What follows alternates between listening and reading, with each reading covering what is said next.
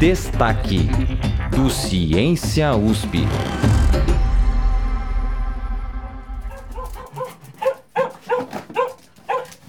Calma, calma, eu já tô chegando. O que, que você quer, Lineu?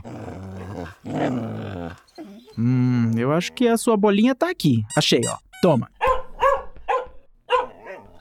Ué, não era isso que você queria? Bom, deixa eu ver. É comida então.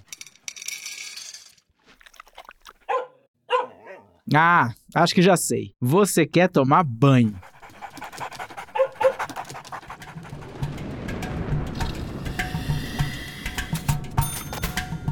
Eu sou o Denis Pacheco e no destaque do Ciência USP de hoje, nós trouxemos o nosso melhor amigo para o estúdio para falar, entre aspas, sobre os diferentes tipos de vocalização canina. Em um estudo publicado no periódico Applied Animal Behavior Science, pesquisadores da Universidade de AI Marseille, na França, e da Universidade Federal de São Paulo, a Unifesp, realizaram um estudo sobre como cães utilizam sons diferentes para se comunicar com seus donos, principalmente quando a conversa envolve comida. Para explicar melhor como essa pesquisa foi realizada e de que forma ela pode nos ajudar a entender o comportamento canino, o repórter Caio César Pereira conversou com a coautora do artigo, Karine Savalli, professora e coordenadora do Laboratório de Etologia Canina da Universidade Federal de São Paulo e doutora aqui pelo Instituto de Psicologia da USP.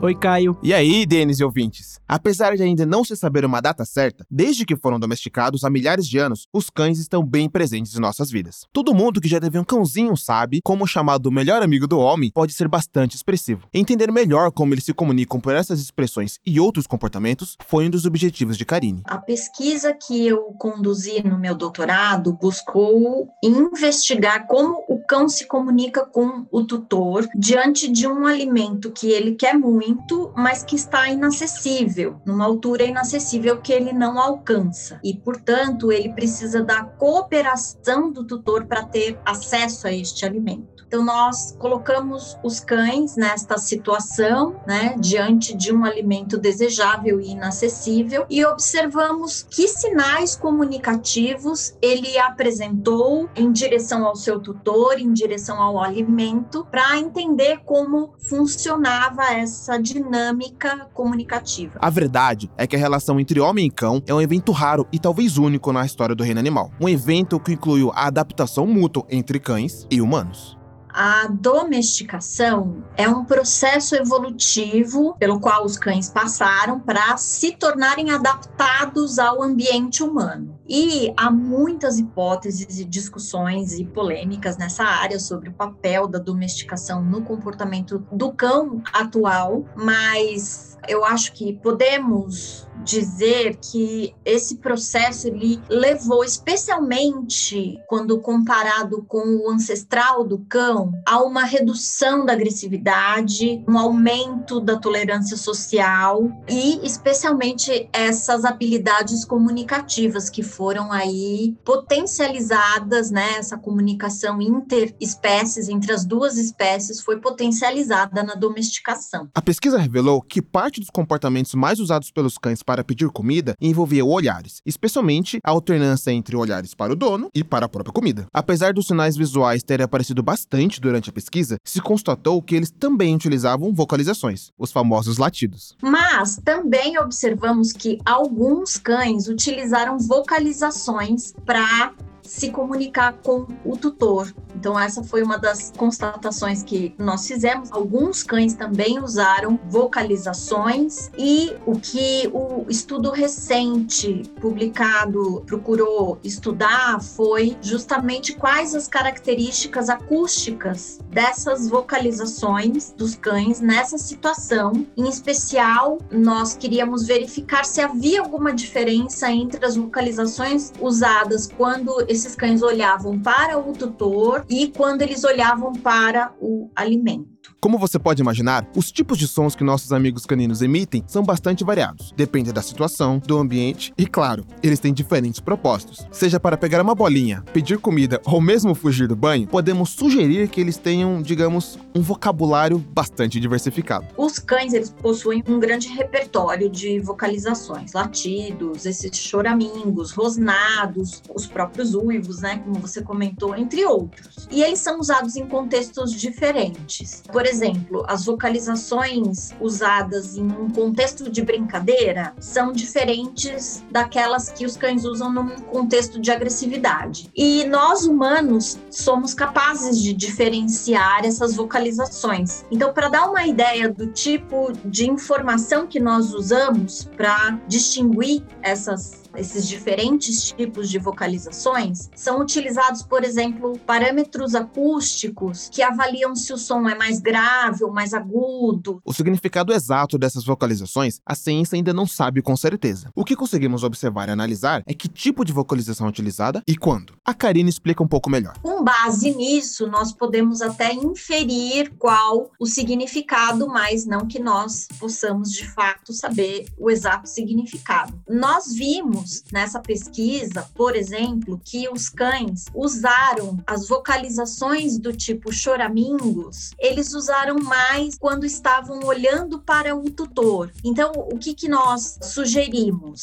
Né? Que essas vocalizações do tipo choramingos deve ter um significado de chamar a atenção para si, do cão chamar a atenção do tutor para si. Uma questão que deixa as pessoas com uma pulga atrás da orelha quando o assunto é comportamento canino envolve inteligência inteligência. Os filmes, séries e outros produtos midiáticos em geral muitas vezes nos vendem a imagem de animais super geniais, capazes de tomar decisões e resolver problemas super complexos. Apesar de serem bastante espertos, devemos tomar cuidado em utilizar o termo inteligência para animais. O que para a gente pode parecer algo inteligente é muitas vezes parte do processo de adaptação desses animais ao ambiente. Inteligência é um conceito mal compreendido e muitas vezes mal aplicado, né? envolve múltiplas funções e múltiplas habilidades. O ambiente, ele impõe muitos desafios diferentes, né? E os animais, eles precisam conseguir alimento, eles precisam se proteger, se localizar no espaço, memorizar, aprender. Então, muitas habilidades são necessárias para que um indivíduo tenha sucesso e seja capaz de solucionar problemas que o ambiente impõe. Graças às pesquisas científicas, cada vez mais entendemos esses animais, e isso é essencial para que possamos mudar práticas equivocadas que fazem parte da nossa convivência com eles. Ao longo dos últimos 20 anos, a área de etologia canina avançou bastante, e muito desses avanços incluiu estudos sobre as habilidades comunicativas dos cães, como por exemplo, como eles são sensíveis aos gestos humanos. Eles seguem os gestos humanos, eles percebem a nossa postura corporal, eles são sensíveis às nossas expressões emocionais, eles são capazes de nos compreender muito nesse ponto de vista de comunicação não verbal. E também eles são capazes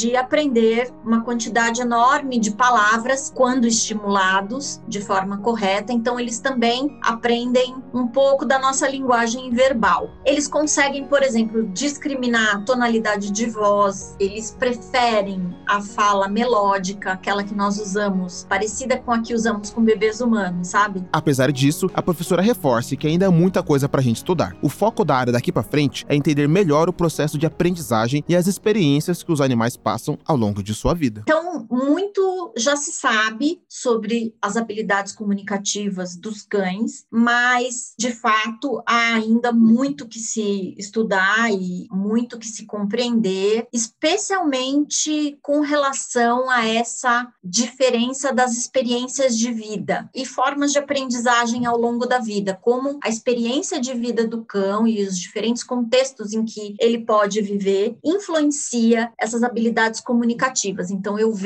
muito os estudos se direcionando para esse foco agora, né, de olhar para a influência das experiências de vida e também do temperamento do cão nesse desenvolvimento dessas habilidades comunicativas. O Destaque é parte do podcast Ciência USP. Toda quinzena, a gente explica uma notícia que entregou o mundo da ciência com a ajuda de pesquisadores da USP. A composição musical e a edição desse episódio são do André Leite, Mariana Franco, Lívia Pegoraro e Angélica Peixoto, com supervisão do Guilherme Fiorentini. A reportagem e a narração são do Caio César Pereira, com produção minha Denis Pacheco e participação especial do Lineu. O Ciência USP é uma produção do Jornal da USP. Você pode nos encontrar na Rádio USP e na internet no seu aplicativo favorito de podcasts.